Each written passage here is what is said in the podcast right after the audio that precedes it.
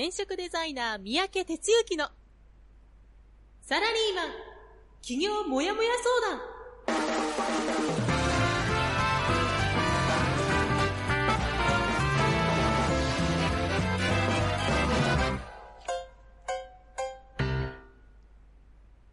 自分に何ができるんだろう？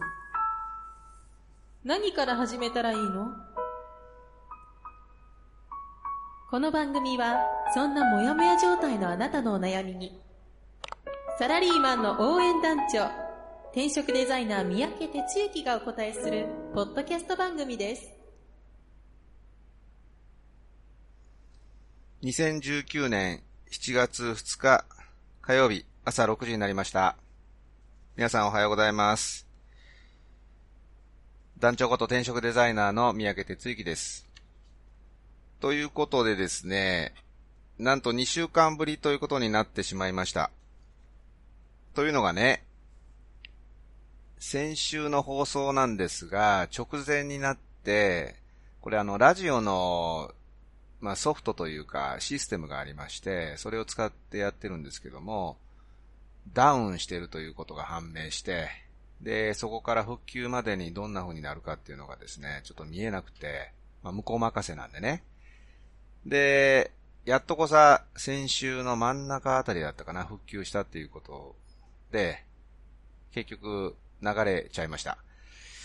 いや、あの、またそのね、システム会社が海外の会社なもんですから、英語でいろいろこう表記されたりしててですね、もうわけわかんないわけですよ。問い合わせもできないし、参りました。えーということなんですが、今日はちゃんと繋がってるということでね、えーホッとしてるというとこでございますが、今日のお天気ですけどね、あの、もう梅雨真っ只中っていう感じでずっとこう、雨模様というか、曇りというか、そういう日が続いておりますけども、まあ、全国的にも今日もほぼ、曇り、雨、雨みたいな感じでね、一部、仙台とか、あと、金沢、新潟あたりはちょっと晴れマーク出てますけども、ほぼ全国的に雨マークになってます。で、えーっと、コメントいただいてまして、大阪ですね、えールンの方から、梅雨入りしてすっきりしない雨、あ空模様ですね。え今、大阪は小雨ですということで、大阪は小雨のようです。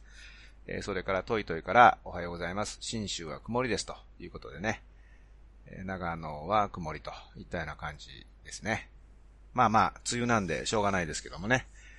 まあできたらもう、すっきりね、あの、晴れ間を見たいというところもありますよね。はい、えーではですね、えーこちらの方から始めていきましょ団長の一週間う。はい、えーということでですね、一週間の振り返りをしていきたいんですけども、一週間どころか二週間溜まってしまったということなんで、えーちょっとだけあの、トピックス入れながら振り返っていきたいと思います。で、えっ、と、本来だったら、えー一週間ということになるとですね、えっ、と、6月の25日から7月の2日の1週間ということですね。えーその前の週もちょろっと、えーお話ししていきたいと思うんですけども、まあ、何はとれ、ともあれですね、え7月2日ということで、いよいよ7月、2019年も後半戦に突入したということですね。いや、早いなと。なんと、この半年の早い、早いことというのがね、ほんと実感で、まあ、毎年毎年1年経つの早いっていうのはあるんですけど、なんか今年はめちゃくちゃ早いですね。うーん、まあ、多分ね、早いっていうことはなんかこう、いろいろやってて、えー早いっていうことというふうにこう、前向きに認識してるんでね。あの、まあ、なんか、まあ、それなりに充実してんのかなというふうに勝手に解釈してますけども、とはいえ、もう半年も経っちゃったっていう感じなんで、いや、これ馬力上げてやら、やらんともうすぐ、除夜の鐘やな、みたいな感じですよね。えーいうことでね、一緒に頑張っていきましょうね。はい。で、えーっとね、先々週の中でちょっとは一つ、まあ、トピックスはですね、えーっと、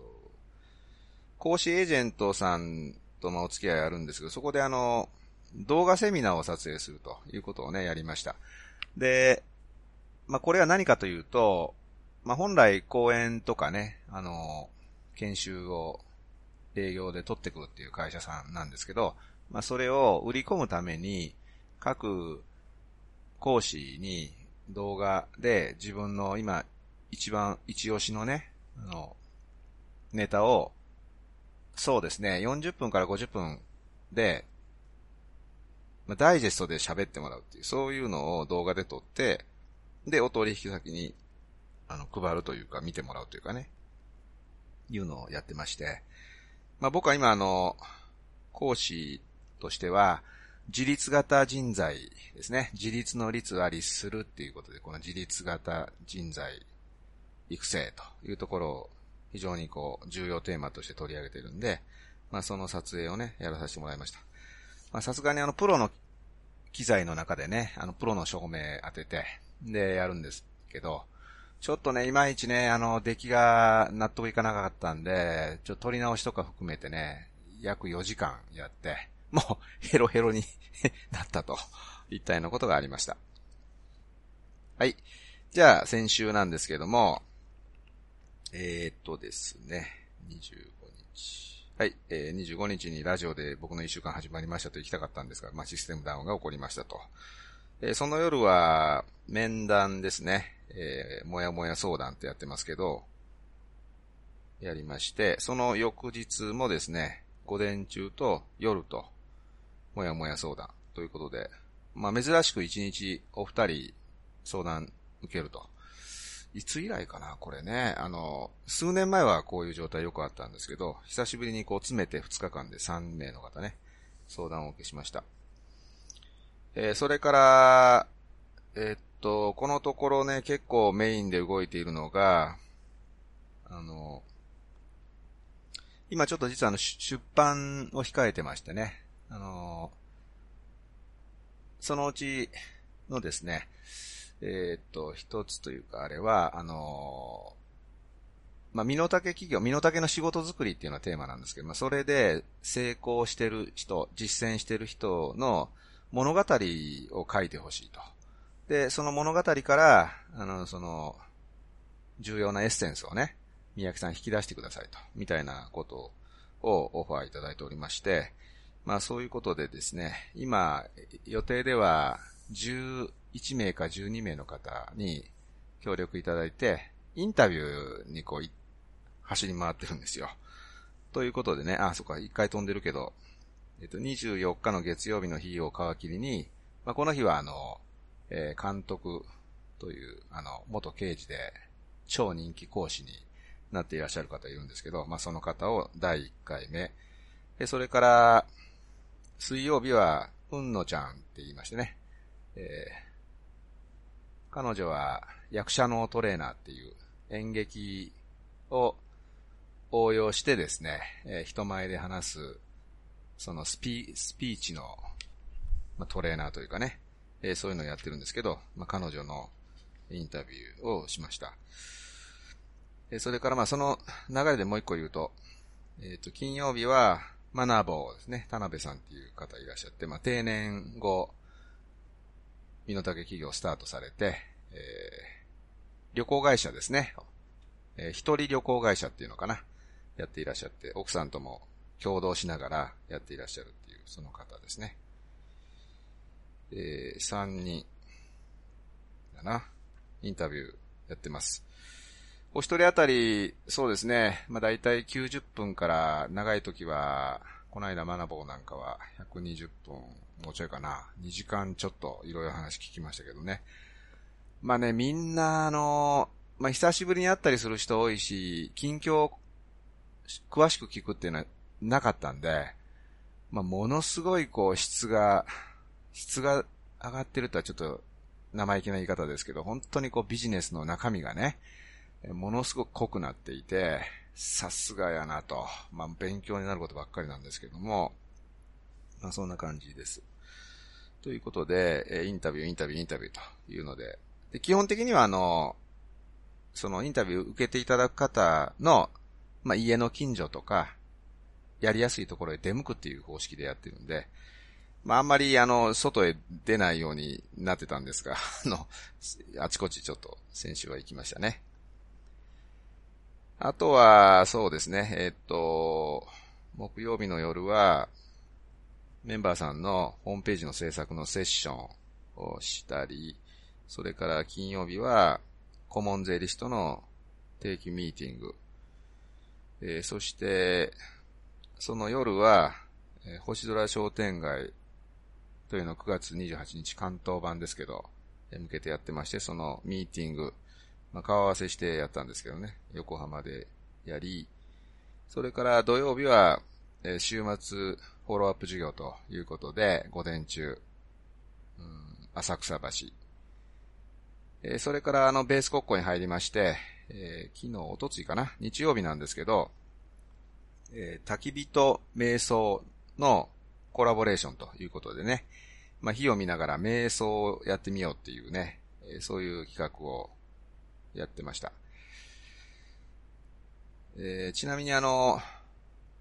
この焚き火の仕事のコラボレーションはすべてメンバーさんとやるということで決めてるんですけど、まあ、カッキーっていうね、あの瞑想コーチがいらっしゃるんですけど、まあ、彼に来ていただいて、えー、やりました。結構ね、あの、瞑想、ちょっと流行ってるのもあるのか、あの、お客さんもたくさん来ていただいてね、あの、なかなか面白い空間が出来上がりました。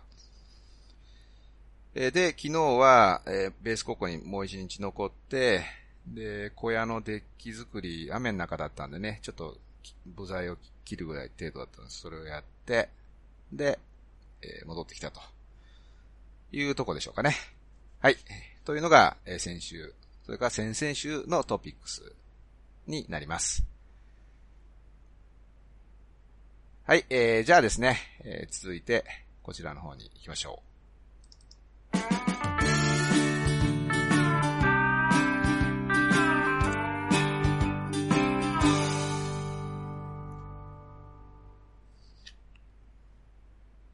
はい。えー、じゃあ今日の本編ということなんですけども、今日の本編はね、机とパソコンがあればカンパニーというタイトルで話していきましょ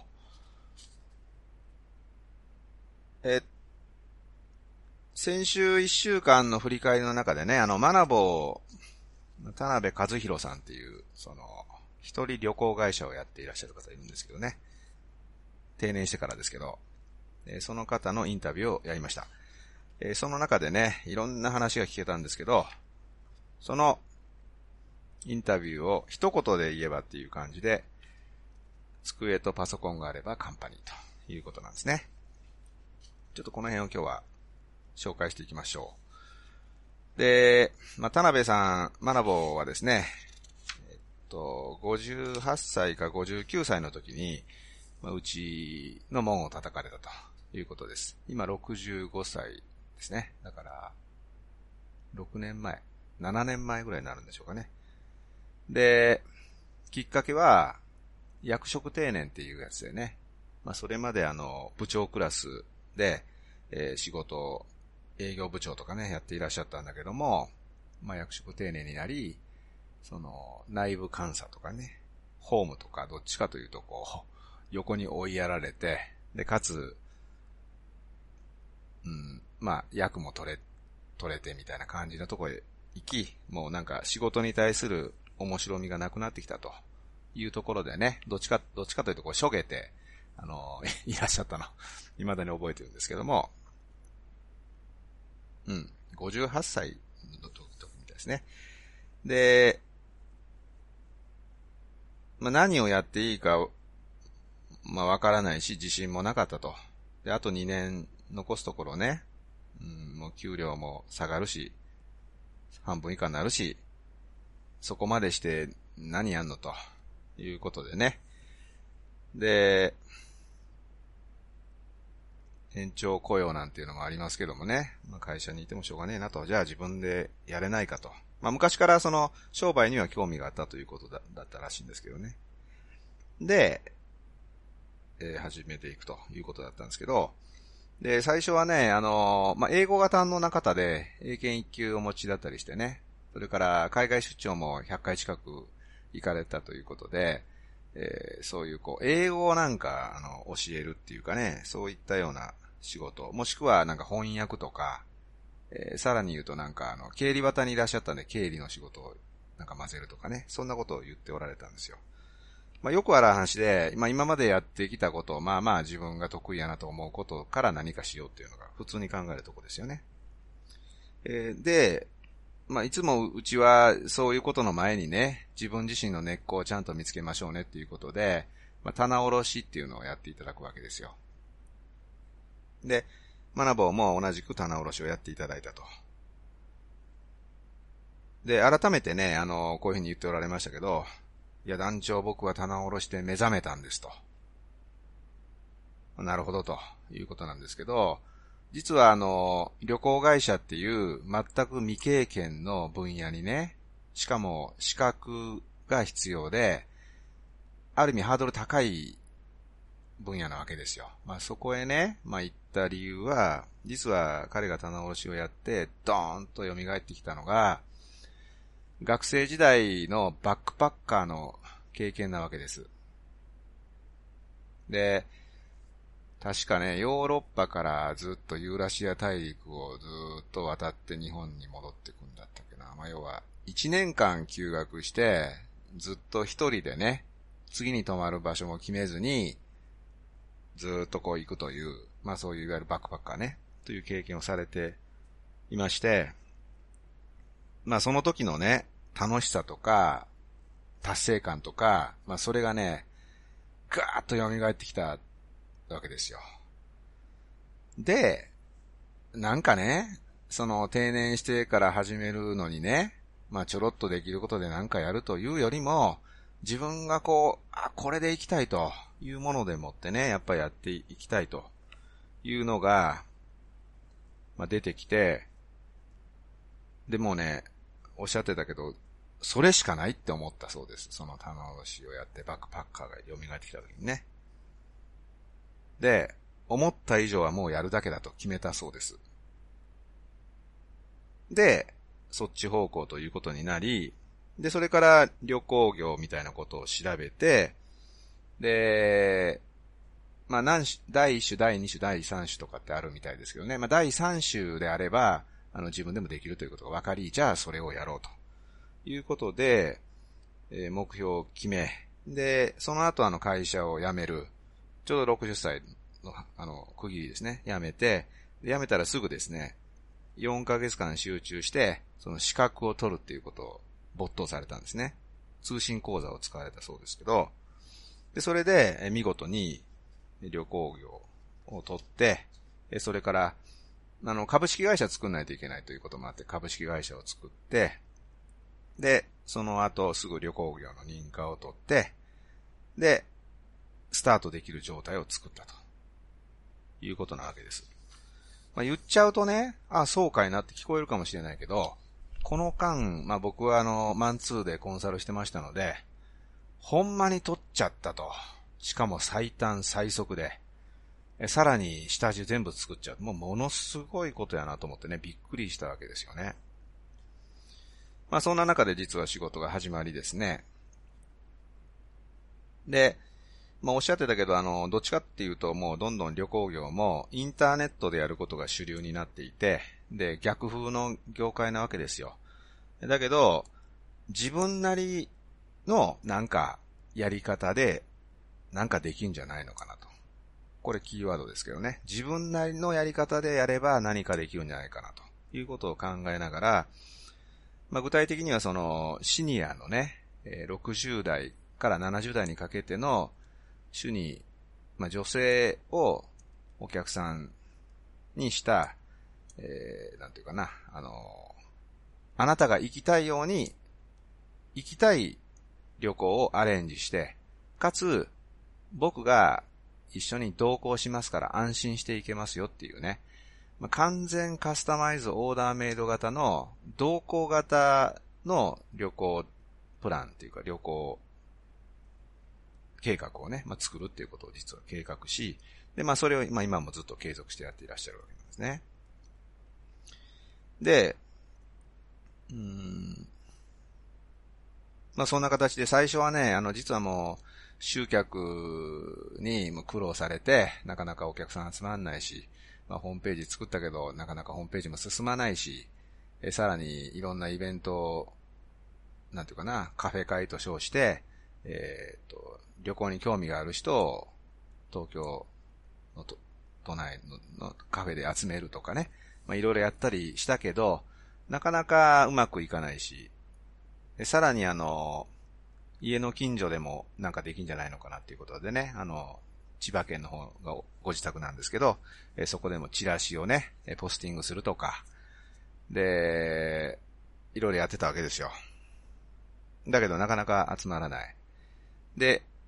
集まったりした、したこともあるんだけど、なんかそういうこう、イベント系に集まってくる人っていうのは、お客さんにならないと。まあ、みたいなことをですね、試行錯誤されてました。おそらく、やっぱり3年目ぐらいまではそんな感じでずっとこう、一進一退だったんじゃないでしょうかね。で、今は、もう、その辺が安定し、えー、9割女性、え、60代後半から70代、ね。で、えー、お子さんが巣立ったとかね、もしくは未亡人になられたとか、まあ、時間に自由がある人っていう表現されてましたけどね。うん。ということで、まあ、当初描いてたこういうお客さんっていうメインの層にはぴったり合ってたんですけど、実際問題はやっぱり蓋を開けないと、まあ、やってみて結果そうなったっていう表現がありましたけどね。いうことで、このお客さんが集まっていったということなんですよね。で、えっ、ー、と、まあ、要はね、楽しんでいらっしゃるということなんですけども、うん、実はあの、奥さんがね、あの、いらっしゃって、その奥さんと、ま奥さんがま添乗員、えー、として、えー、一緒に行くということで、まあ、やっていらっしゃって、で、実は奥さんは奥さんで仕事持っていらっしゃるんですけどね。まあ、ちょっとそれは最後に言いますが、で、要はご夫婦で、まあ、なんか、あの、よ、知り合いのおお客さんを連れて、で、自分が行きたいとこをピックアップして、で、お連れすると。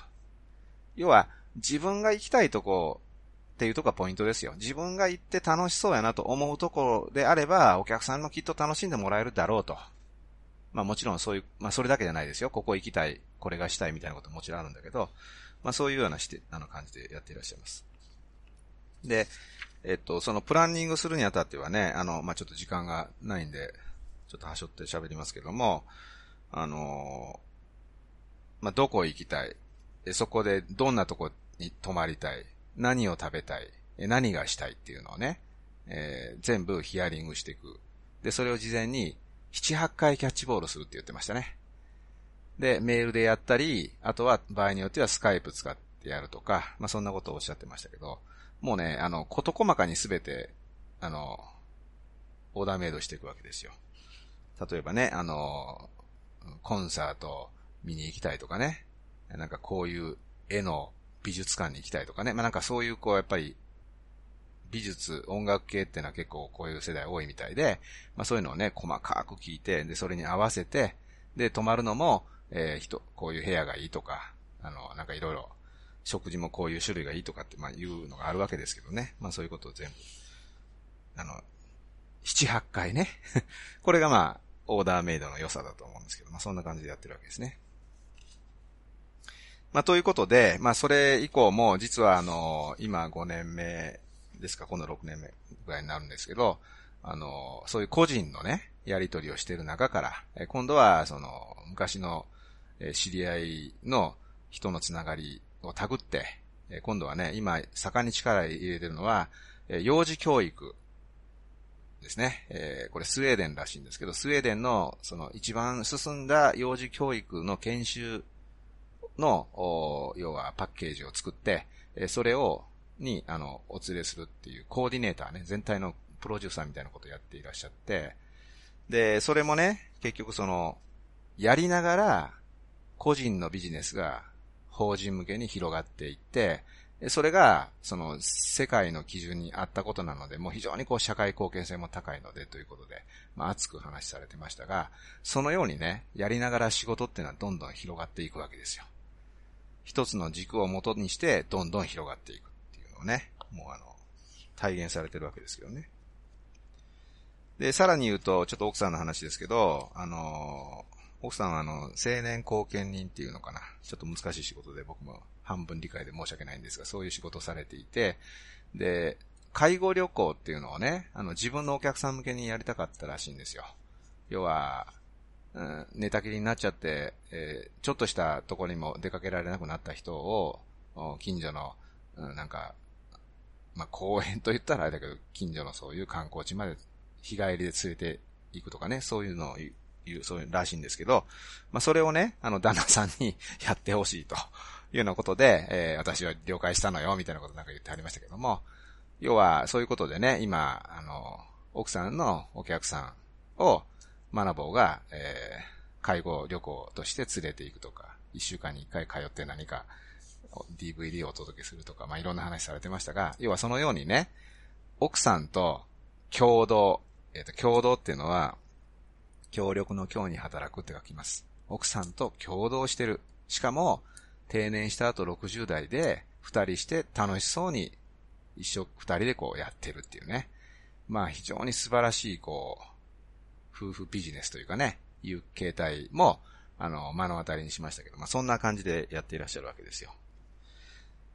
で、ちょっと話、あちこち行ったんですけど、今日の、え机とパソコンがあれば、カンパニーっていう話ね。これ何かっていうと、あのー、まあ、そういう旅行をやっていらっしゃる関係で、ご自宅で民泊やっていらっしゃるんですよね。で、まあ、その自分が仕事で海外行ってる時はできないんで、いる時の日だけ開けてみたいな形でやられてて、年間で20名弱、まあ、それでもお客さん来てて、で、海外からね、アメリカから中国までいろいろ、いろんなところからいらっしゃってるわけですけど、そういう方がいらっしゃるわけで、で、その人に対してね、ちょっとあの、まあ、奥さんがね、半分冗談でね、あの、まあ、2階、2階にうちの主人の、あの、カンパニーがあるからとか言って、見に行ってとかなんか言ったら、おーとかなんか、あの、みんな言って笑うと。何かというと、まあ、書斎ですね。マナボの書斎があって、まあ、いわゆる普通に机があって、パソコンがあって、そういう部屋。これが僕の会社なんだよ、ということを話されるそうですよ。そしたら、あの、外人の人たちが、こんなんでできんのかみたいな感じでね、なんか笑ってたということらしいんですけど、あの、これがね、実は大事なとこでね、要は、あの、マナボーがそうやってこう、うまくやれたと、うまくやれた上手にこう、スムーズに回ったっていうのは、もう散々、あの、途中で力入れて言ってましたけど、私、僕にはね、あの、ロスするものがないんだと。ほとんど固定経費を発生させないっていうやり方をしてきたと。え借り入れもしてないし、えー、なんかもう、お金が出てく、まとまって出てくことも一切やってないと。だから、えー、こうやっていけたんだよ、ということをおっしゃってました。まあ、その中の一つの例として、事務所は最初から持たないと。決めてて、で、えー、ご自宅を事務所にしてやる。まあ、旅行会社なんでね、やっぱどっかを借りてやろうかなって思った時もあったそうですよ。だけどね、まあ、そんなの必要ないしということで、え、ご自宅事務所で、従業員も雇わない。ね。で、まあ、法人っていう会社は旅行会社なんで作んないといけないんで、まあ、それは作ったということなんですけど、いわゆる、いつも僕が皆さんにお伝えしている三なしですね。えー、身の丈企業は三なし。要は、えー、会社なし、法人なし、それから、えー、事務所なし、そして、えー、雇用なしと、この三つなんですけど、これを見事に励行したことが、今に繋がっているということなんですよね。で、それをね、まあ、どう表現したらいいのかなっていうふうに僕も思ってた時に、机とパソコンがあればカンパニーっていう言葉をインタビューの一番最後におっしゃったんですね。いや、いいフレーズやなと。思いません？リスナーのあなたも。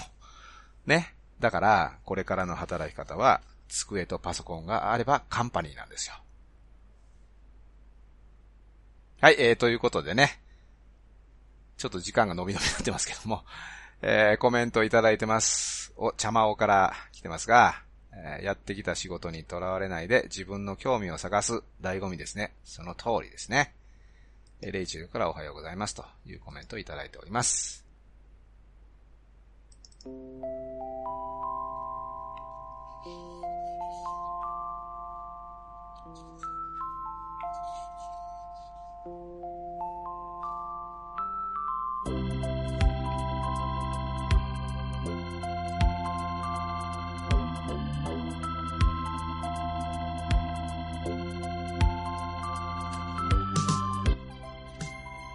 い、えー、今日も放送を聞いていただいてありがとうございました。えー、今日はね、そういうことであの、マナボーのちょっと事例を少し取り上げましたけど、やっぱりね、ものすごく伝えたいこといっぱいあるから、こんな短い時間で話せるわけなかったんですけど、まあちょっとチャレンジしたら案の定、尻切れともなりましたが、まあ机とパソコンがあればカンパニーというとこだけね、ちょっと覚えておいてください。えー、ということでですね、今日はあの、星空商店街の話を、紹介したいと思います。西日本は京都で8月の17日、それから東日本は9月の28日に東京ということで開催していきます。星空商店街。星空っていうのは、あの、一人一人起業家になろうとしてる人、起業しようとしてる人は星ですと。そういう星が集まれば綺麗な星空になってさらに輝いていくよね。というふうに昔ながらの商店街の良さを活かしながらみんなでこう盛り上げていこうねっていう、まあそういうことで星空商店街という企画があるんですけども、まあそれぞれの人が持っている企業のネタをそこで披露し合ってお互いを高め合うということと同時に、こんな働き方があるんだぞということをね、あのー、みんなに発信していきたいということでやります。なので、えー、京都、まあ、関西さらに言うと西日本にお住まいの方はね、8月の17日というのを覚えていただいて、えさらに、えもう一つは、9月の28日東京ですね、えでやりますのでね、首都圏にいらっしゃる方は9月の28日にぜひ、えその場に来ていただきたいと思ってます。で、まあ、大人の文化祭っていうノリなのでね、あの、まあ、いわゆる 文化祭ノリ、みんなでこうなんかやってますということなんですけど、ちょっと今いろいろ企画を練ってまして、あの、なんか皆さんに役に立つような講演とかね、えそれから、うん、なんか、体験談とか、そんなことも織り交ぜていこうかな、みたいなこと思ってますのでね、えぜひ、えー、リスナーのあなたも来ていただきたいと思いますし、え何よりね、あの、メンバーの皆さんはね、あの、ここへ向けてちょっとまだ実態がようわからんと思っているかもしれませんが、まずはその日にちを抑えてもらって、そこへ向けて自分の活動をゴール設定して動くということをね、あの、描いてほしいんですよ。やっぱ自分がやってることをね、まずは世の中に出してみる。みんなに見てもらうっていうことがどれだけ大事かね。で、それは、できたらそういうちょっとヒノキ舞台で出したいと思いません？なので、今回はそのヒノキ舞台を作るということなんですね。なんで、乗っかってもらって、えー、委員会、一生懸命やってくれてます。み、みんな盛り上げて、えー、そこへ向けてやっていくというところをお願いしたいと思います。はい。えー、ということですいません。ちょっと今日はあの、時間が延長してしまいましたが、えー、前回分も含めて、ちょっと、あの、延長させてやってもらったということでご理解いただきたいと思います。はい、えー、ということでね、えー、この7月もスタートしましたが、あの、気候がこう、変動してますから、体に、体調にだけは気をつけてね、あの、健康第一ですから、じゃあ頑張っていきましょう。お届けしましたのは、えー、団長こと、転職デザイナーの三宅哲之でした。じゃあ、今日も頑張っていきましょう。いってらっしゃい。この番組は、転職塾。サラリーマンがゼロから始める自分サイズ企業準備の学校。フリーエージェントアカデミーの提供でお送りしました。